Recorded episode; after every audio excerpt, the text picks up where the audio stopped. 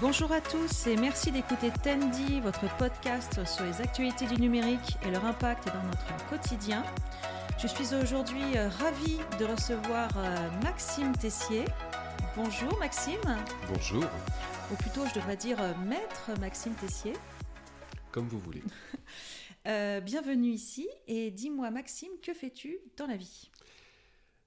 Dans la vie, je suis avocat euh, avocat spécialiste en droit pénal et également euh, entrepreneur parce que euh, dans ce métier qui est une aventure, je ne suis pas seul. J'ai la chance de travailler dans une structure où nous sommes 25 ah et dans laquelle mon rôle c'est d'être l'un des associés et gérant de la structure. D'accord. Et cette structure est basée où? À Rennes, 32 rue de Redon et nous avons également un cabinet secondaire à Paris. Et notre cabinet s'appelle Avocat Liberté. Très bien. Alors, le sujet du, podcast étant le numérique, on va pouvoir euh, échanger euh, de ça. Tu, es avocat depuis combien de temps?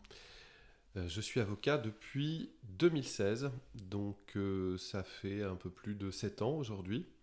Et je suis arrivé dans, dans ce cabinet comme élève avocat en 2014, donc ça fera bientôt 10 ans. Il y a une période comme ça où on est élève, mais en, un peu comme un apprenant au sein d'un cabinet? J'allais presque te dire comme un apprenti. Oui, tout à fait. Parce que euh, lorsque tu passes l'examen d'entrée à l'école des avocats, je dis bien examen parce qu'il n'y a pas de numerus clausus. Donc si tu as la moyenne, tu as l'examen. C'est très important. Euh, tu rentres dans une école d'avocats. Et pendant deux ans de formation, tu es élève avocat où tu effectues des cours euh, à l'école et où tu fais aussi évidemment une grande partie de ton cursus dans un cabinet. Et l'examen que tu passes à la fin, c'est le certificat d'aptitude à la profession d'avocat, le CAPA. Et donc, moi, j'appelle ça, je ne suis pas le seul d'ailleurs, le CAP mm. avocat. On apprend son métier euh, à la fac, euh, à l'école, mais d'abord et avant tout auprès des clients, auprès des confrères, auprès euh, de nos collaborateurs. Et donc, tu es resté dans la, dans la structure où, qui t'a formé? Oui, c'est le hasard, mm. mais c'est une structure où je me suis bien senti et où je suis rentré en effet comme stagiaire et, au fur et à mesure. Un réciproquement, sans doute, si t'ont gardé. Oui, c'est vrai qu'il euh, y a un attachement euh, humain fort. On est mm. des professionnels, mais il y a euh, évidemment une dimension d'amitié très très forte qui fait que on est très heureux de se voir les uns et les autres tous les jours. Oui, parce que mine de rien, si tu es dans le pénal, pénal pardon, tu as sans doute affaire à des situations qui sont difficiles sur le plan psychologique et c'est sans doute important d'avoir un, un entourage professionnel euh, qui t'accompagne et à qui tu peux avoir euh, des discussions Absolument. On le revendique aussi comme une force à l'égard de nos clients. C'est-à-dire que lorsqu'ils arrivent avec toujours des problématiques très difficiles, en ce qui me concerne, parce qu'on peut aussi aller voir son avocat parce qu'on a un projet, euh, et ça peut être à ce moment-là un moment plutôt intéressant, notamment lorsqu'on crée une entreprise. Mais en ce qui concerne le pénal, c'est toujours une démarche exceptionnelle, très difficile, et euh, il y a bien sûr une proximité immédiate avec nous, mais il y a la force d'un collectif. Quand les gens franchissent les portes de notre cabinet, il y a toute une équipe qui se dresse face à eux et pour eux.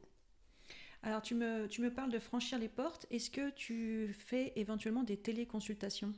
Oui, j'en faisais avant le Covid, mais il est vrai que compte tenu de, de, de la singularité de ce qu'est le pénal, c'est-à-dire on touche à la liberté des gens, on touche à leur intime aussi, et même lorsqu'on est sur un pan de mon secteur qui est le, pénal de l'entreprise, on touche directement les femmes et les hommes qui sont soit attaqués parce qu'il y a quelqu'un en, interne ou à l'extérieur qui, va au-delà de ce qui est normal dans une, dans une forme de concurrence, mais qui euh, commet des infractions pénales à leur égard et leur nuit très fortement, soit parce qu'on est accusé et qu'on estime l'être à tort ou de manière exagérée.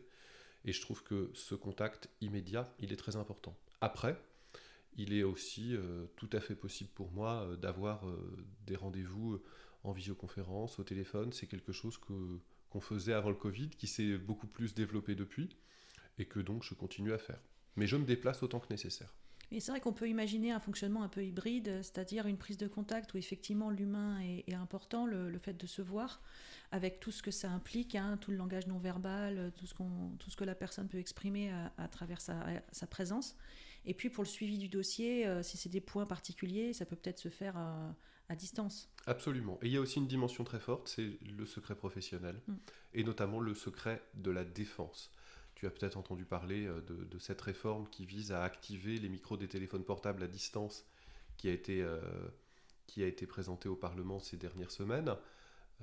nous, notre objectif, c'est que nos clients soient certains lorsqu'ils échangent avec nous. Il n'y a pas d'autre lieu que le cabinet d'avocats, et notamment le cabinet de l'avocat pénaliste, pour pouvoir s'exprimer très librement sur les choses. Et il est vrai que, sauf parfois un entretien très direct, assurer les conditions de confidentialité peut être plus difficile, même s'il existe tout à fait d'autres solutions technologiques. Mais parfois, rien n'est mieux que, de se voir. Et puis, il y a un dernier cas où je suis obligé de me déplacer pour voir les personnes, c'est lorsque j'assiste quelqu'un qui est en prison. Et dans ce cas-là, bien sûr que de manière très récente a été développé le fait de pouvoir se téléphoner, le fait de pouvoir surtout laisser des messages euh, euh, sur un répondeur privé pour la personne détenue, mais rien ne vaut la rencontre au parloir. Est-ce que dans le cadre de ton travail, tu euh, accèdes à des bases de données qui sont en ligne? Tout à fait. dans le prolongement de mes études, alors il faut que je les cite ou qu'est-ce ah que... Ah non, parfois c'est toi qui décides, c'est comme tu préfères. J'ai accès à un certain nombre de bases de données qui me sont indispensables. D'abord parce que j'ai été formé avec. Mmh.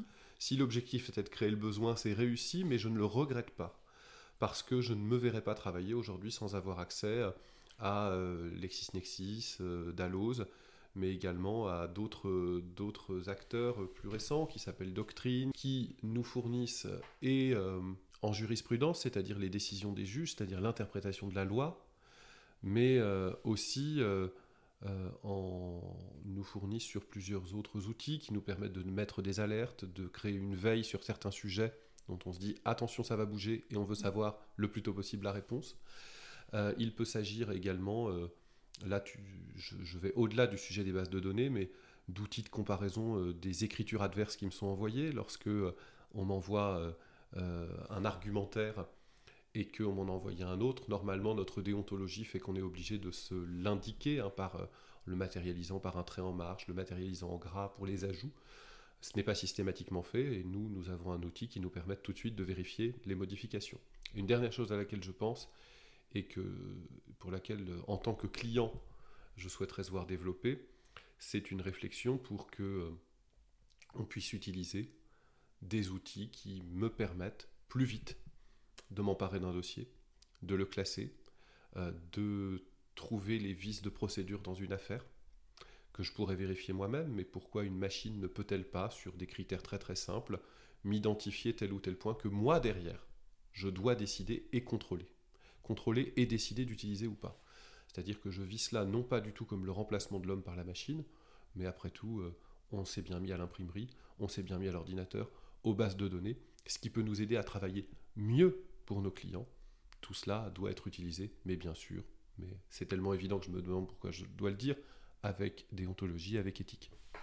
En fait, tu imagines une sorte de système avec une intelligence artificielle qui ferait une prélecture, une pré, euh, sorte de filtre et qui indiquerait les points sur lesquels tu pourrais mettre ton intelligence et ton cerveau humain.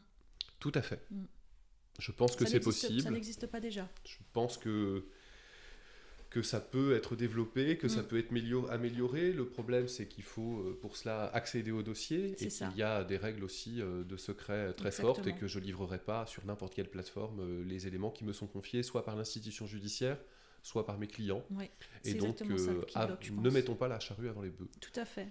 En fait, c'est un, un, système qui pourrait fonctionner s'il y a la garantie que toutes ces données-là ne sont pas traitées ou ou observés euh, par des tiers. Et euh, donc ça voudrait dire un fonctionnement euh, en fait en interne du cabinet avec des données qui ne sortent pas à l'extérieur. Exactement, et c'est la condition pour le faire. Néanmoins, la déontologie, qui est vraiment la plus belle matière qu'on nous enseigne à l'école des avocats, ne doit pas être pensée ici que comme, comment dire, la paresse de la pensée. Il y a bien un texte qui nous dit que c'est interdit. Non. Comment est-ce qu'on peut faire se coïncider les principes essentiels de notre profession au service des clients? Les principes sont faits non pas pour protéger l'avocat, mais pour protéger les citoyens, les justiciables. Euh, comment faire coïncider cela avec euh, les évolutions technologiques? Évidemment que comme avocat, euh, nous faisons pour partie un métier différent que les autres, bien sûr, mais aussi un métier comme les autres. Nous vivons dans la société et donc nous nous adaptons aux évolutions technologiques et tout ce qui peut être en faveur d'une facilitation des choses pour nos clients, facilitation de l'argumentation et donc de la prise de décision des juges, derrière, doit être envisagée, et c'est ensuite dans la mise en place que nous devons le faire avec euh, éthique et responsabilité. En tout cas, c'est un sujet qui me passionne beaucoup. Oui, et c'est vrai que ce que tu dis est très, que tu formules très bien. Je te remercie. On voit toute la prestance de l'avocat. J'apprécie. Non, c'est vrai, c'est sincère.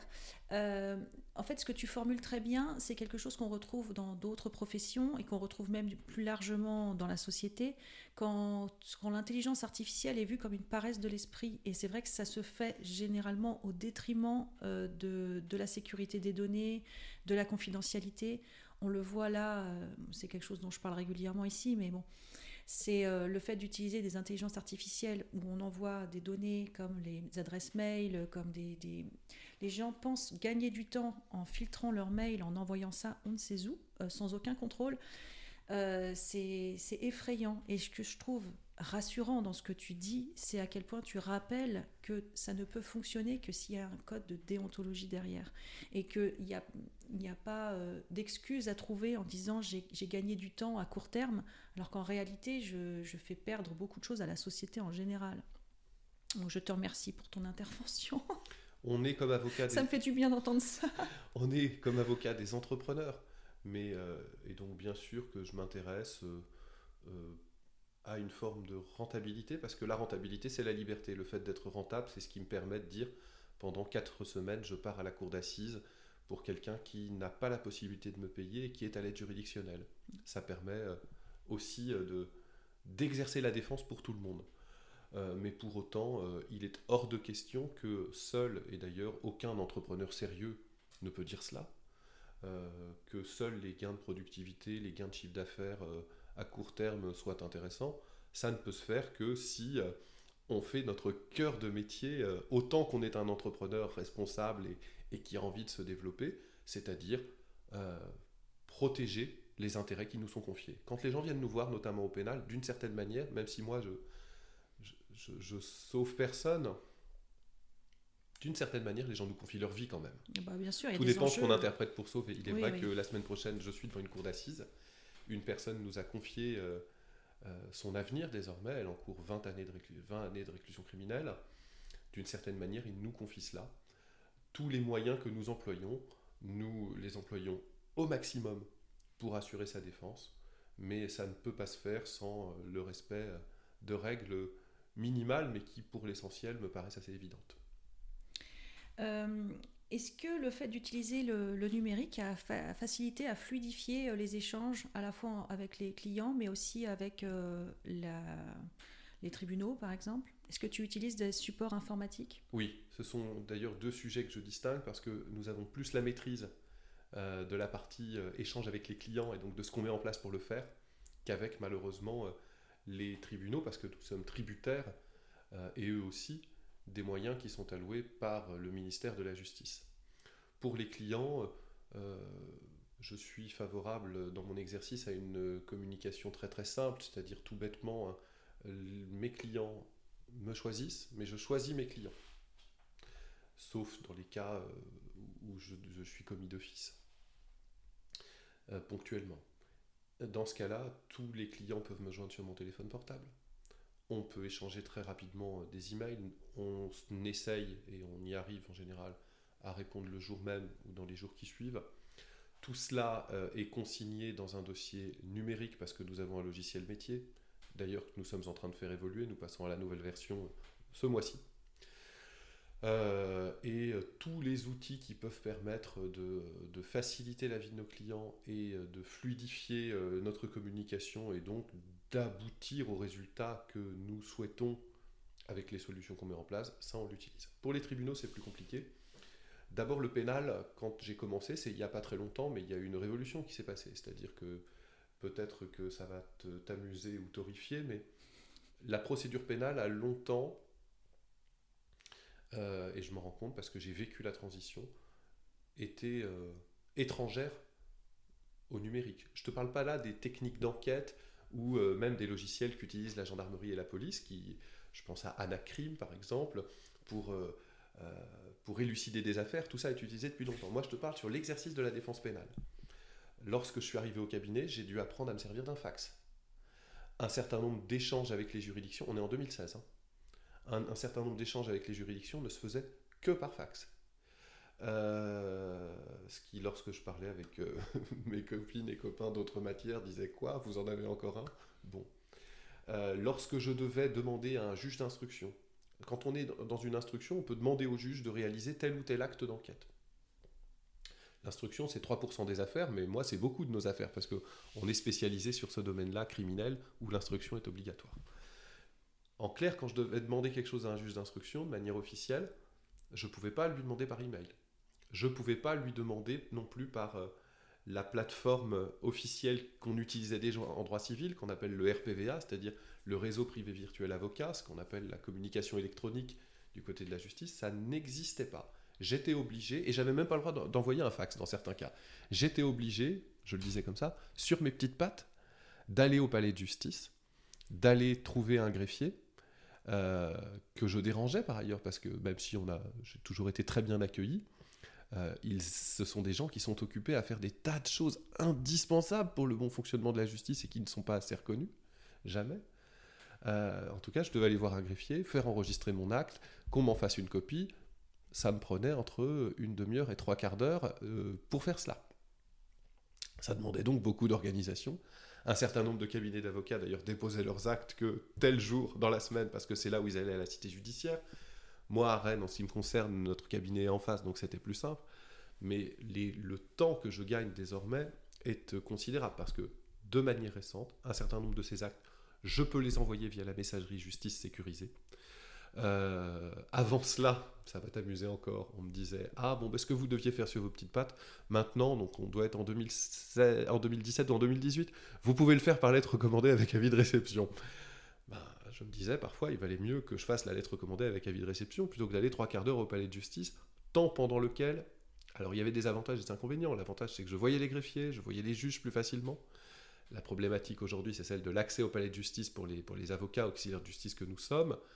Les portes se ferment trop souvent et quand les portes sont fermées on ne trouve pas toujours les badges pour, pour accéder.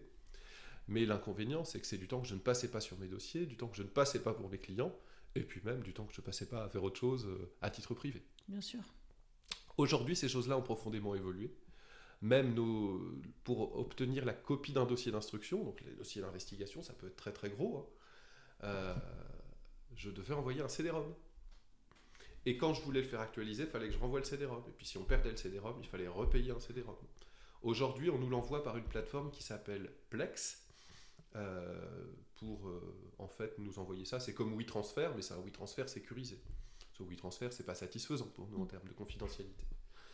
Euh, et je crois me souvenir qu'au tout début, je n'ai pas fait attention à savoir si c'était encore exact, mais on disait Ah, mais les dossiers de tel type de spécialité, on peut pas faire par WeTransfer parce qu'on ne peut pas transférer plus d'un gigaoctet.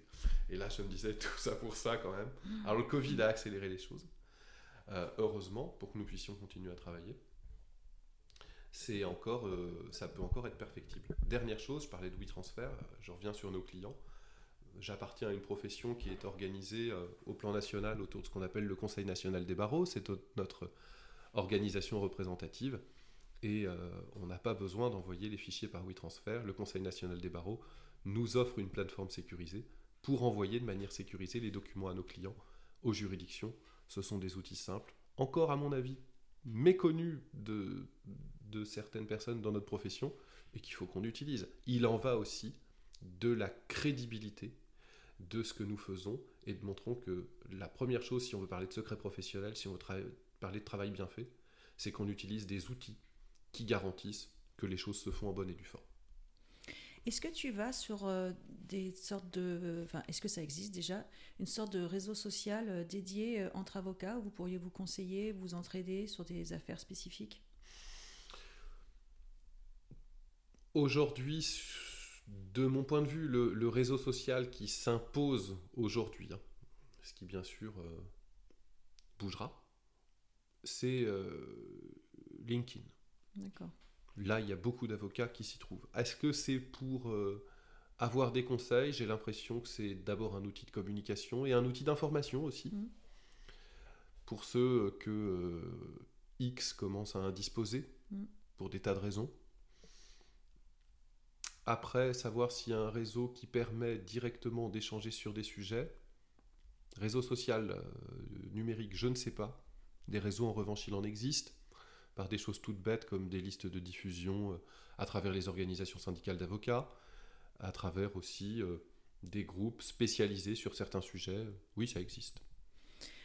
L'autre jour, j'étais sur TikTok, parce que maintenant je suis sur TikTok. Hein, je suis une TikTokeuse, ça fait deux mois, c'est incroyable TikTok. C'est incroyable. Bon, bref, c'est pas le sujet.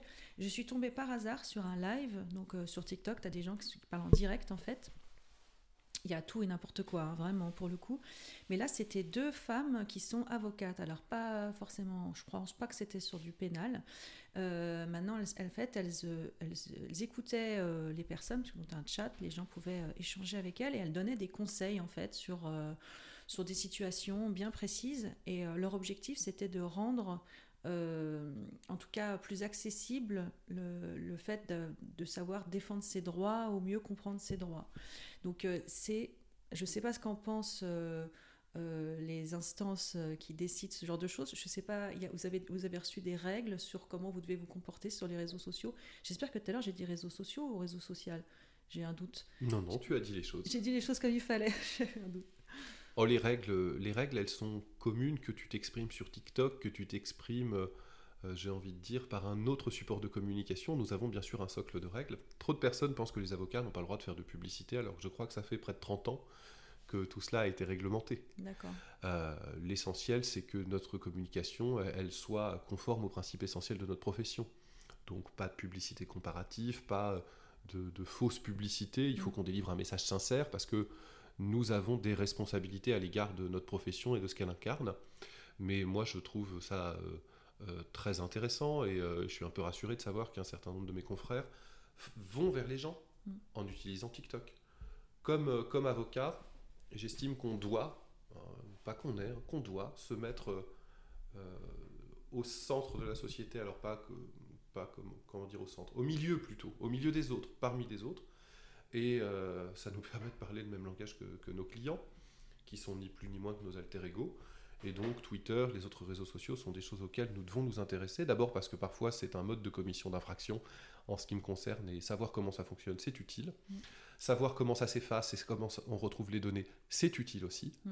Et euh, je me rappelle d'un client, euh, parce que son dossier concernait euh, TikTok, je lui disais oui, ça se passe comme ça. Quoi, maître Tessier Vous savez que vous avez TikTok, vous savez comment ça marche Il me faisait passer pour un ancien combattant alors que j'avais pas 30 ans encore, donc bon.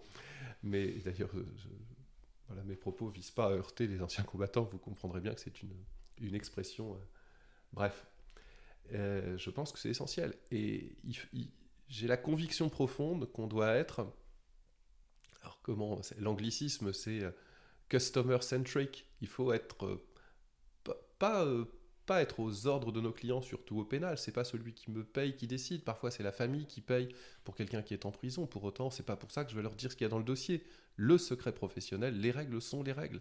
Et dans ce cas-là, je préfère dire voilà l'argent et puis la porte c'est par là. Et on travaillera pas ensemble. Mm. C'est pas possible. Les gens de nous, on ne leur appartient pas parce qu'ils nous règlent. En revanche, on leur doit un certain nombre de choses. Euh, et à l'égard de nos clients, euh, c'est aussi d'aller vers eux.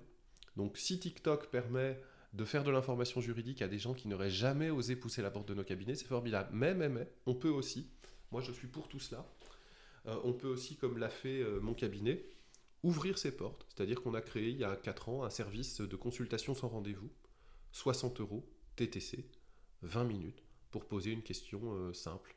Si ça dure 21 minutes, ça dure 21 minutes. Pour que les gens puissent se dire, voilà ce que moi j'ai retrouvé aujourd'hui sur Internet, voilà quelles sont mes recherches, voilà ce dont je suis capable, parce qu'aujourd'hui, à une époque, j'ai appris que certains avocats vendaient des pages de, des photocopies, des photocopies de code, c'est quand même bon, Aujourd'hui, heureusement, c'est plus d'actualité.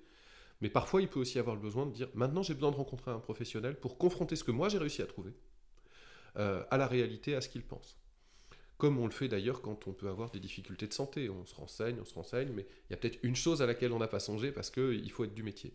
Je pense que les deux doivent être complémentaires et proposés. Que tu utilises des outils qui peuvent t'aider à améliorer ton travail au quotidien Bien sûr.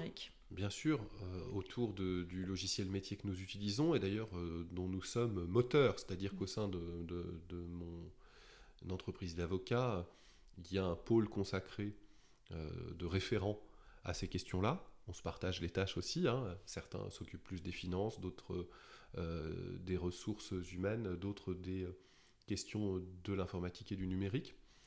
Et autant nous avons sélectionné un outil, autant nous sommes moteurs de, celui-ci et de son adaptation à notre manière de travailler. Vous pouvez faire des développements spécifiques? Tout à fait. Hmm. Et, et, nous sommes en cela aidés aussi par, par un infogérant dont ma conviction est qu'il connaît presque mieux le logiciel que, que ses créateurs. Et je suis très heureux qu'on travaille avec lui.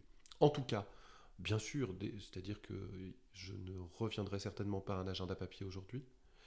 Euh, je préfère pouvoir donner la réponse à mes clients tout de suite plutôt que de déranger mon assistant et de lui dire vous pouvez me dire ce que je fais ce jour-là. Ce qui peut arriver parfois s'il y a un problème, si ça capte pas, mais pourquoi je ne peux pas le faire tout seul? Mm. euh, J'ai besoin d'un numéro de téléphone, eh bien j'ai pas besoin d'avoir euh, à prendre un post-it avec tous les numéros de téléphone avant de partir. Ils sont dans mon, dans mon logiciel. Bien sûr qu'il y a des mails types aussi, mais parce que parce qu'ils partent pas tout seuls, mm. parce qu'ils sont contrôlés, parce qu'ils sont adaptés, et puis parce que les gens, des fois, ils n'ont pas forcément besoin euh, d'un email, comment dire, hyper chiadé. ils ont besoin qu'on leur réponde tout de suite oui ou non. Donc, bien sûr, ça part. Et puis, bien sûr, comme moi, mon travail, on voit souvent, tu me parlais de prestance tout à l'heure, je, t'en remercie, mais l'avocat, il, parle, mais l'avocat, il écrit beaucoup, y compris en matière pénale. Je passe une grosse partie de mon travail à écrire, et notamment à écrire des argumentaires qu'on appelle des conclusions ou des mémoires. Et pour partie, si on veut être efficace, si on veut ne rien oublier, si on veut être à jour de la dernière jurisprudence, on a des matrices. Mm. Et donc l'une partie de mon travail, c'est d'entretenir ces matrices, de les améliorer, euh, et bien sûr, donc le numérique fait partie de ce travail-là. Et est-ce que tu arrives euh, à bien séparer ta vie privée de ta vie professionnelle?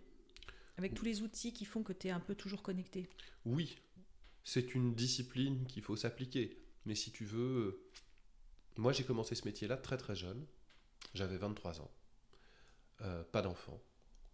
Et je pouvais me consacrer essentiellement à mon travail et j'avais un tel sentiment de devoir euh, être euh, comblé, si tu veux, le, manque d'expérience que j'avais. Je voulais pas que mes clients en pâtissent, que je travaillais, travaillais, travaillais beaucoup. Aujourd'hui, je continue toujours à travailler beaucoup. Mais heureusement, avec le temps, il y a des choses qui sont plus euh, de l'ordre du réflexe, de l'automatisme et aussi de la confiance en soi. Mmh. Qui ne veut pas dire d'ailleurs qu'on est, qu'on est nécessairement meilleur parce qu'on a plus confiance en soi, c'est juste qu'on se pose moins de questions. Donc la contrepartie, c'est qu'il faut toujours continuer à travailler pour être pour être efficient, pour, être, pour apporter la meilleure réponse possible et essayer aussi d'être le plus juste parce que nous sommes dans une position de partialité. Et cette partialité doit être utilisée euh, avec modération euh, parce que tout ce qui est disproportionné, je crois, convainc peu. Et euh, si je ne suis pas à l'abri moi-même parfois d'être excessif, j'y suis attentif pour l'être le moins possible. J'ai horreur de raconter n'importe quoi, si je peux l'éviter, je le fais. Et euh, en cela, euh, évidemment, euh, les professionnels que nous sommes devons avoir une réflexion sur vie privée, vie professionnelle. C'est un équilibre. Et comme tout équilibre, il est mouvant. Mm.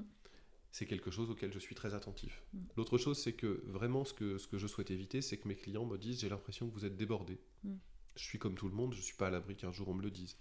Donc, comment est-ce qu'on fait? C'est en réfléchissant les dossiers que nous voulons, sur quoi on veut travailler? Ben, On souhaite travailler ce sur quoi on est compétent.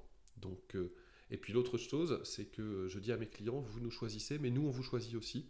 Les gens ne sont pas des numéros ici. On ne prend pas plus de dossiers que ce qu'on peut et ce qu'on veut prendre. Si on, si on prend votre dossier, et donc on parle d'honoraire, hein, l'honoraire, c'est le temps que je passe sur votre situation au détriment de tous les autres qui nous ont sollicités. C'est qu'on s'engage réciproquement. Et le meilleur moyen de ne pas voir sa vie professionnelle déborder sur sa vie privée, c'est tous les jours ce challenge de se dire comment est-ce que je fais pour faire au maximum de ce que je peux faire, mais pas plus, et de savoir dire non. C'est pas facile de dire non. Hein. Quand on se dit, est-ce qu'on se dit, est-ce que ça va pas euh, arrêter euh, les gens? Tout à fait, je comprends. Ça, ça, en fait partie. Et puis après, il y a autant, euh, autant j'y veille vraiment, hein. autant il y a des situations exceptionnelles, et lorsqu'on qu'on travaille dans l'urgence, qu'on est sollicité euh, pour une garde à vue, euh, pour une personne, euh, il faut savoir choisir si on décide d'y aller ou pas, et c'est possible. Et puis lorsqu'on prépare une cour d'assises, parfois, parfois on travaille un petit peu plus et on déborde un peu plus sur ce temps, mais c'est vraiment une question d'équilibre. Ce qui anime mm. au fond et qui fait que c'est possible, c'est que c'est la passion.